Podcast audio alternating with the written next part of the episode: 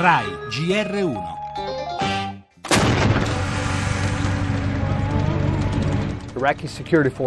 Le forze di sicurezza irachene hanno lanciato il contrattacco per liberare Mosul dall'ISIS, l'organizzazione conosciuta come Daesh. Questa operazione per riprendere il controllo sulla seconda città del paese durerà probabilmente settimane, forse più a lungo. L'avanguardia delle forze curdo-irachene si trova a 15 km a est della città.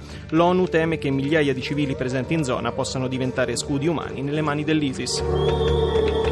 L'ISIS ha dato fuoco al petrolio con cui aveva riempito le trincee scavate intorno alla città. Vogliono fare una battaglia dura. No? Ora che la tanto annunciata offensiva è cominciata, le Nazioni Unite lanciano l'allarme per i civili in Mosul, oltre un milione. Siamo pronti solo per assistere alcune centinaia di migliaia di loro.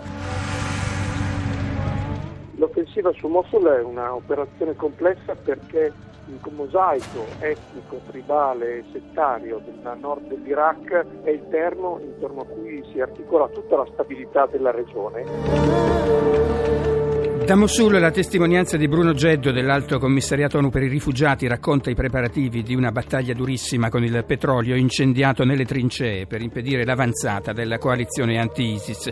Ci vorranno settimane, forse di più, per dare la spallata finale al califfato, spiega il generale americano Townsend che comanda i militari USA impegnati nella lotta ai terroristi. Una sconfitta a Mosul sarebbe un colpo durissimo per Daesh che perderebbe il controllo della produzione e dello smistamento del petrolio di cui la zona è ricchissima. Come ci spiega Francesco Strazzari, docente di relazioni internazionali, l'esito della battaglia non riguarda solo l'auspicabile fine del califfato, ma anche il futuro assetto della regione. Per questo vi partecipano iracheni, curdi, milizie legate all'Iran ed anche la Turchia che ha proprie truppe ad una cinquantina di chilometri dalla città aspetta il momento per far sentire la sua voce. Ed in primo piano in questo giornale il viaggio di Renzi negli Stati Uniti, stasera incontro alla Casa Bianca con Obama ed è proprio il presidente USA in un'intervista alla Repubblica a chiedere all'Europa di cambiare passo. L'austerità, dice, blocca la crescita dell'Unione. Intanto restano i dubbi di Bruxelles sulla manovra economica, chiesti dalla Commissione chiarimenti sulle coperture. Per la cronaca resteremo sulla sentenza per l'omicidio del piccolo Loris, condannata a 30 anni la madre Veronica Panarello.